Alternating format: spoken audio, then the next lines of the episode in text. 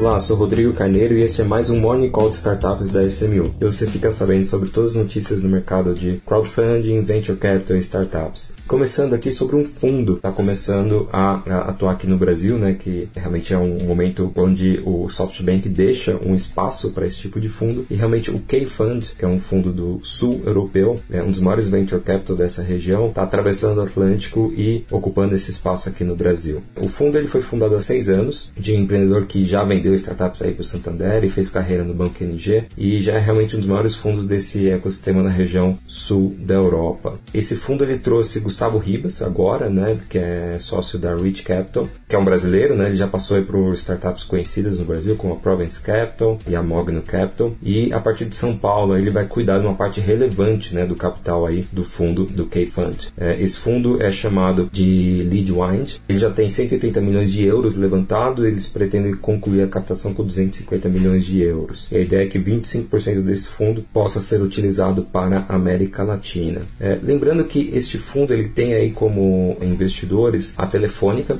e o BBVA, né? É, segundo eles, né, se você lembrar aqui, né, a Vivo, né, lançou aí fundos também aqui no Brasil, né, o Corporate Venture, já tinha a Vaira, né, que fazia uh, investimentos em estágios iniciais. Então, eles agora criaram esse fundo para começar a, a investir em startups em estágio growth, né? Então, você, eles acabam dizendo que não tem aqui uh, competição entre os fundos, né? Então, você tem aí a Vaira fazendo estados rodadas seed, né, até 250 mil euros. Você tem o Corporate Venture Capital da Vivo aplicando entre 2 a 3 milhões de euros por startups e a Lead Rewind vai começar a investir a partir de 5 milhões de euros. Né? É, então é uma, uma oportunidade bem interessante. Eles acreditam que tem semelhança entre o sul da Europa e a América Latina né, para os investimentos. Então uh, realmente é um, um, mais um dinheiro sendo despejado aí no mercado de startups brasileiro e de toda a América Latina por gente experiente. Agora, fazendo um contraponto aqui, né, segundo dados aí do distrito, em agosto os investimentos em startups caíram cerca de 80%, né? Então, teve uma captação de 174 milhões de dólares, né, um volume 80% menor do que o recorde que foi 2021, né, algo agosto, né, de 2021, que é algo realmente fora da curva, né? Então, continuamos sofrendo aí um pouco com este mercado, mas quando a gente compara, né, e é algo que eu sempre venho falando aqui, para os investidores e, e para a equipe é, e para os empreendedores é que realmente 2021 foi muito fora da curva, né? É, mesmo quando a gente olha o, o total é, investidos, né, de 2021 foi muito fora de tudo que a gente vinha passando aí por 2018, 19 e 20. Mas quando a gente olha agosto comparando com 2020 foi maior, então segue aquela tendência corte, esqueçam 2021, olhem para a tendência que vinha 2018, 19 e 20 e façam suas projeções, né? Aí o número fica bem mais sentido, o que mostra uma racionalidade. Então voltamos aí para a racionalidade que a gente vinha nos últimos anos, tá? E também 2021, especialmente agosto, tivemos rodadas muito grandes, né, que fez descasar aí o mais de 880 milhões de dólares, né, que foram as rodadas de 2021 em agosto, contra os 174 milhões de 2022 que eu mencionei também de agosto. No ano passado nós tivemos a OMI captando 580 milhões de reais com o SoftBank, a Pet Love captando mais de 700 750 milhões de reais com a Riverwood, ou seja, tivemos aí algumas discrepâncias. Né? É, o diretor e cofundador, CEO e cofundador da Distrito, Gustavo Gerum, ele destaca que o, o valor de agora, né, de agosto de 22, foi maior da série desde 2013, tirando 2021. Né? Então é um bom número. Né? 2022 já superou agosto de 2020, mais uma vez mostrando que é, realmente 2021 foi algo muito fora da curva. E claro, é, quem sofre mais são as startups mais avançadas, né? então aí com seus investidores com maior aversão ao risco, incluindo tickets médios. Né? Os tickets médios, por exemplo, de séries D, é, caiu de 132 milhões de dólares para 124 milhões de dólares nesse ano, em agosto desse ano. Né? E por outro lado, as rodadas uh, pré-seed e seed subiram. Né? É, lembrando que as rodadas pré-seed e seed hoje representam aí mais de 93% de todas as captações do país. Então, uma rodada pré-seed, por exemplo, saiu de 350 mil dólares para 788 mil dólares. Já uma seed saiu de 1 milhão e meio de dólares em 2021 para 2,4 milhões de dólares em 2022. E o Setores que continuam em destaque, né, estão falando aí de fintechs, que foi o setor que mais atraiu a investidores em agosto. Né, foram ao todo 12 negociações, quase 100 milhões de dólares para fintechs e outros quase 50 milhões de dólares em seis negociações para health techs, que ficou em segundo no setor mais investido em agosto desse ano. Ok?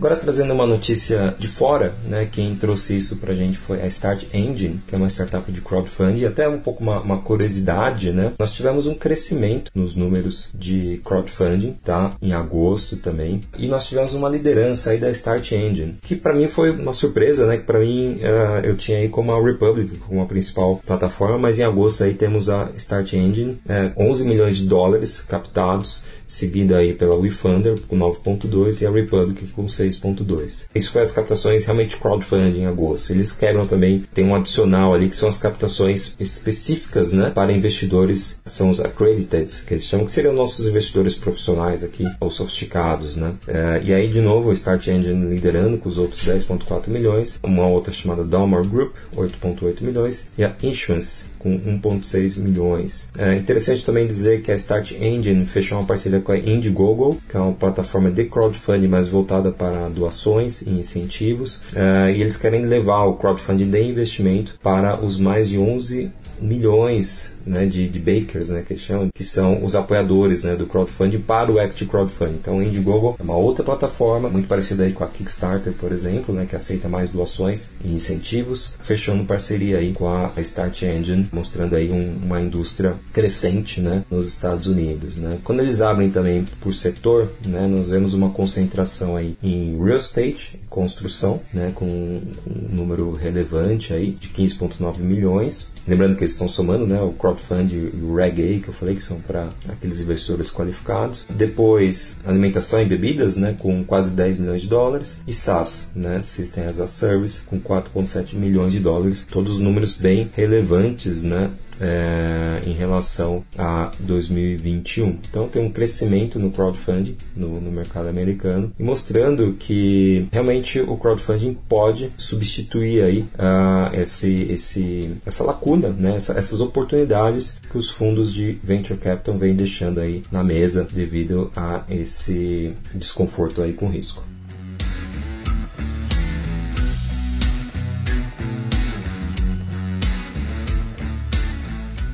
Bom, não sei se vocês já ouviram falar, mas existe aí no mercado de startup a frase chamada Happy Mafia, né, que são os ex-fundadores e ex-funcionários da colombiana Happy que participaram, né, beberam aí da cultura da empresa e saíram para formar as suas próprias startups. E essa que a gente vem falando aqui é uma delas, né? É, é a startup chamada Leopard Electric, que ainda é uma ideia, né? Ainda não não foi lançada, conseguiu captar 8.5 milhões de dólares dólares, sem antes mesmo no PowerPoint, vamos chamar assim, né? e atraiu recursos aí de Monax e Constructure Capital. Né? Essa empresa foi fundada aí por Jack Sarbury, é, que foi Happy, e do Billy Blaustein, ex-dela. Então tem bastante pedigree aí. E é o que eu estava falando até com o empreendedor aqui hoje, né? É, captações para fundadores startups, né? Que já fundaram alguma startup e tiveram exit, né? Tiveram saída, deu certo. Quando vão para sua segunda startup, realmente conseguem captações muito grandes de uma forma relativamente fácil fácil em valuations muito bons. Né? Então, o que, que eles querem fazer? É, a Leopard Elétrica vai ser uma startup que vai nascer com a promessa de popularizar as motos elétricas na América Latina, focando em entregadores. Né? Até aí é um pouco parecido aí, por exemplo, com a Origem Motos faz uh, já, né? inclusive uma empresa captada aqui pela SMU que está indo super bem. Né? E aí eles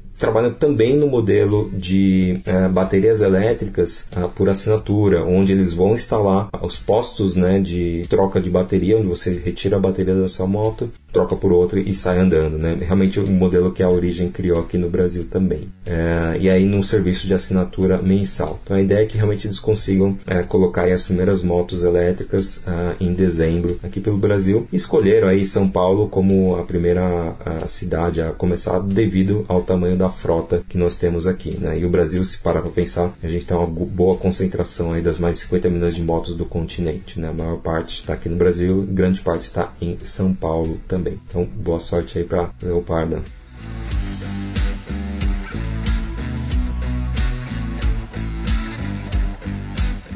Bom, tivemos bastante rodadas nessa semana, então vou passar aqui mais rapidamente por outras, tá? Uma é a Bravium, que é uma startup que do universo de programa de fidelidade. A startup já faturou mais de 400 milhões de reais por ano, geradora de caixa, então saiu um pouco aí do padrão e conseguiu é, levantar 100 milhões de reais com a Bridger, Bridger One, tá? É, ela tem como cliente a Smiles, Tudo Azul, tem parcerias aí como também com a Ambev e Bayer, né? acabam contratando o serviço deles para uh, o mercado de, de pontuação em programas de fidelidade, tá? É, e essa startup surgiu lá na Fundação Estudar, né? Organização é, financiada aí por Jorge Paulo Lema e também teve aí bastante apoio por parte deles que acabou culminando nessa rodada é, bem relevante. É, outra startup que recebeu investimento, essa bem diferente, é a Delta 5, né? Que é, ela recebeu 8 milhões de reais, parece pouco, mas sabe para quê? Para um protótipo de foguete nacional. Então é isso mesmo, é, se apoiando aí é, no Instituto Nacional de Pesquisas Espaciais, né, o INPE, é, eles estão comemorando aí realmente é, esses 8 milhões que receberam através de um edital do Fundo Nacional de Desenvolvimento da Ciência e Tecnologia, né, um acordo aí firmado pelo governo até para reativação da nossa base espacial, né, de lançamento que colocou o Brasil novamente é, no mapa, né, por exemplo a Virgin Orbit, a C, C6 Launch, olhando aí a base de Alcântara com potenciais novos é, projetos para serem lançados para o espaço. Então, é, parabéns, né? E os empreendedores dizem que realmente o momento parece que está bom, apesar do, do do orçamento né, para esse setor já foi maior no passado, mas parece que a, destinação para startups está bem interessante. Tem mais dois novos editais, um de 190 milhões de reais para lançarem um veículo lançador de nanosatélites e outro de 220 milhões de reais para o desenvolvimento de constelação de satélites. Né? Então, bem interessante aí, quem for desse setor, é um setor difícil de conseguir capital e nós temos aí a uh, subvenção sendo ofertada aí pelo nosso governo, a bola dentro aí.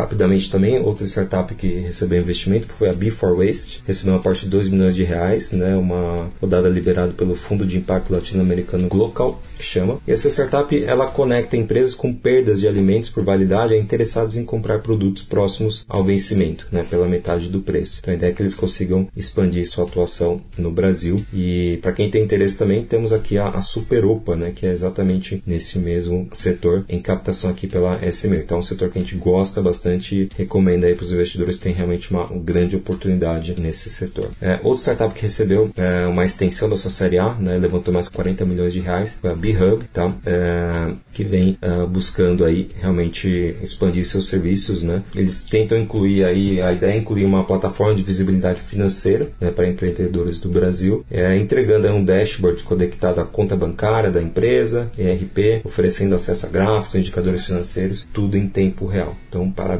aí para a B-Hub na sua extensão da sua série A. Outra startup aqui que realmente essa não recebeu, na verdade foi um êxito, né? Que foi a Ultragás comprando a startup Stella por 63 milhões e essa startup Stella ela entrega energia renovável através de assinatura é, para os seus clientes, tá? Então me lembra um pouquinho aqui também a Solar 21 esse modelo, mostrando aí que o mercado está bem ativo também para as energias renováveis através de assinatura.